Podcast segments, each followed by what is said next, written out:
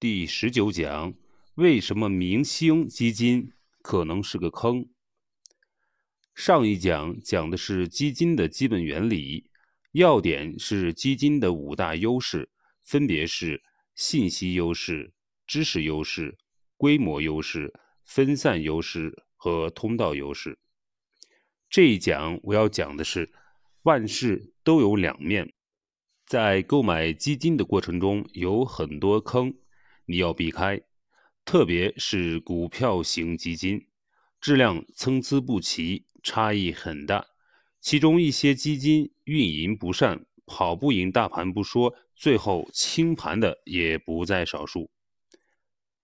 根据统计啊，二零零一年以来，我国共发行基金六千七百多只，到二零一九年年底清盘的就有七百二十九只。占到发行基金总数的百分之十点八，每十只基金就有一只清盘了，清盘比例还是蛮高的。你可以想象，基金清盘了，投资者损失一定很大，血本无归也不是不可能的。其中不少清盘基金还涉嫌违规操作，受到证监会的查处，就更让人气愤了。说到这里，很多人可能会唏嘘不已：基金经理多么耀眼，多么有前途（括号前途的职业），为什么这么多人不好好干，还被查处了呢？这就涉及基金的一个核心问题，叫做委托代理问题。你想，买基金就是让基金经理为你理财，这里就提出了一个问题：钱是你的。赚了钱也是归你，基金经理只是拿固定的管理费，一般是基金规模的百分之一到百分之二。你想想看，他为什么要好好替你干呢？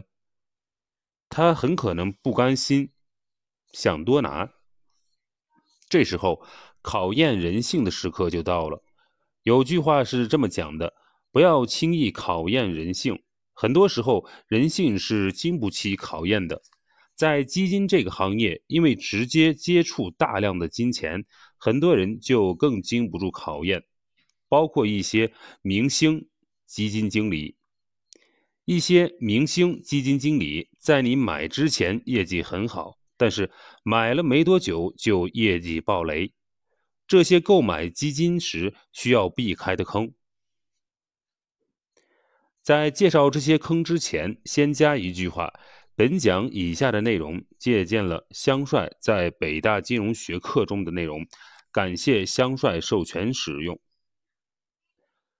购买基金时有哪些坑呢？可分为三类，分别是：一、抬轿子，就是基金之间哄抬股价，刻意烘托其中一只基金的表现，进行造星运动；第二，老鼠仓，就是基金经理损公肥私，利用亲友账户谋取私利。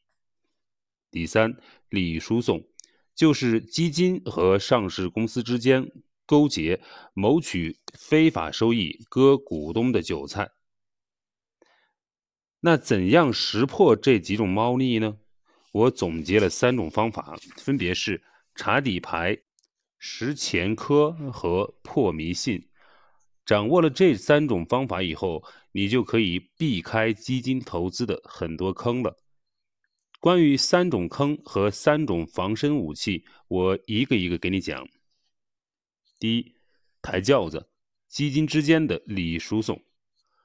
首先看抬轿子，抬轿子是基金之间搞利益输送。目的是粉饰业绩，人为制造明星基金。比如，一家基金公司旗下有好几只基金，一只基金先买入某只股票，然后其他基金再持续买入该该股票，推高股价。先买入该股票的基金的业绩自然就上去了，净值也会提高，这就是相当于坐轿子。那些后面接盘的基金相当于抬轿子。为什么基金之间要抬轿子呢？我举个例子你就明白了。比如说，我们先来看两家基金公司，一家基金公司旗下有一只明星基金，一只业绩很差的基金；另一家基金公司旗下是两只业绩平平的基金。你猜哪家基金公司更受欢迎，会吸引更多的投资者购买呢？我告诉你是第一个，因为人都有跟风追星的倾向。明星基金受到投资者追捧，大量资金会流入，还会带动其他基金的销售。所以，旗下一好一差两只基金所带来的资金总量，比两只业绩平平的资金带来的总量更多，整个基金公司的收入会更多。所以，基金公司有动力去牺牲个别基金的利益。造就一支明星基金，带动整个基金公司的收入。二零一三年的时候，市场上有个基金经理很有名气，叫做利建超。他管理两只基金：中油战略新兴产业和中油核心优选，简称中油战略和中油核心。中油战略的基金收益率为百分之八十点八。是二零一三年全市场业绩冠军，妥妥的明星基金。但是奇怪的是，同是利建超管理的中油核心，同期收益却只有负百分之三点三三，一里以外差距达到了百分之八十四，超过百分之八十。同一基金经理管理的基金投资业绩为什么会相差如此之多呢？而且，更奇怪的是，这两只基金持仓的股票有不少的重合。聪明人很快看出了端倪：中游战略总是先在一只股票上低位建仓，隔一段时间，中游核心会疯狂的加仓这只股票，把价格抬高，这样中油战略的业绩就嗖嗖往上涨。比如，一只叫做。旋极信息的股票，一个季度之内就被拉升了百分之三十之多。重复几次这样的操作，当年的业绩就变得非常漂亮了。这种抬轿子抬出的假明星，我们要避开。怎么规避呢？一个办法就是查底牌。你要睁大眼睛，不轻易的被明星基金光芒所迷惑。首先。要关注一下这个基金公司旗下其他基金的情况。如果几只基金持仓股票类似，但是业绩却相差很远，就要谨慎。其次，如果他们共同持仓的还是小盘股，嫌疑就更大了。因为小盘股的流动、流通筹码很少，容易控盘，经常一拉即涨停。方便其他基金接手抬轿子，快速提升基金净值，吸引投资者买入。大盘流通股的流通筹码大，不容易操作股价。第二，老鼠仓，基金经理对亲朋好友的利益输送。我们来说第二个坑，老鼠仓。老鼠仓就是基金经理先用私人，就是亲戚朋友，他们的账户买日股买入股票，然后用投资者的钱大量买入该股，等股票涨得很高时卖出自己的股票，投资者的资金却被套牢。这跟老鼠偷粮食到自己的窝里很像，所以叫老鼠仓。老鼠仓可以说是中国金融市场的一个毒瘤，爆出了很多案例。二零零八年，上投摩根基金管理公司的基金经理唐建，南方基金的王黎敏，都是用自己父亲的账户，在自己基金买入前提前低位建仓，等基金马上买了之后马上套现，这个利润动辄几百万上千万。中国基金老鼠仓为什么这么多？除了人性的贪婪外，最重要的原因就是证券市场上违规违法的成本太低。美国对严重的违规违法行为罚款往往是天价，高的有几十亿美元，刑罚最高可达二十年。作为对比呢，我国的老鼠仓大多就是很少的罚款，几万元。对于这些金融玩家来说，就是毛毛雨，少数时候会判刑。但是经常会减刑，而且一般认定为基金经理的个人行为，不追究基金公司的责任，相当于板子高高举起，轻轻落下，起不到什么威慑作用，所以才会有这么这种屡禁不止的局面。当然，新的证券法二零二零年三月一日开始实施，加大了惩戒力度。程度够不够？效果怎样？还需要进一步观察。如何避免老鼠仓呢？说实话，老鼠仓在事前是比较难发现的，但还是有一些办法可以帮助你避开掉进坑里。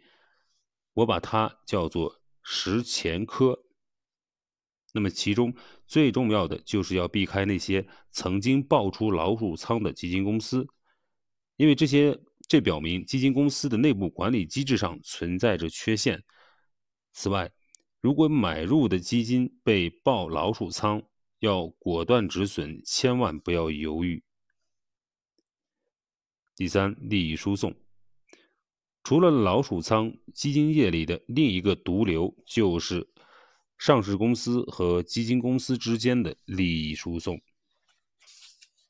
基金本来是独立的第三方资管机构，应该啊是为投资者服务，为投资者赚钱。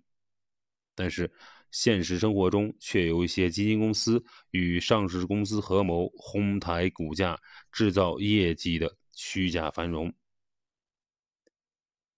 一个典型的例子就是曾经红极一时的徐翔。二零一零年至二零一五年，徐翔旗下的泽熙基金创下了五年平均收益率百分之二百的惊人记录，被称为唯一跑赢房价的金融产品。连续五年，每年平均百分之二百。熟悉金融市场的人都知道啊，这简直就是神迹，简直是不可能的。当时市场。狂热追捧，大把资金流入，仅二零一五年上半年就募集了超过三百亿美元、三百亿元的资金。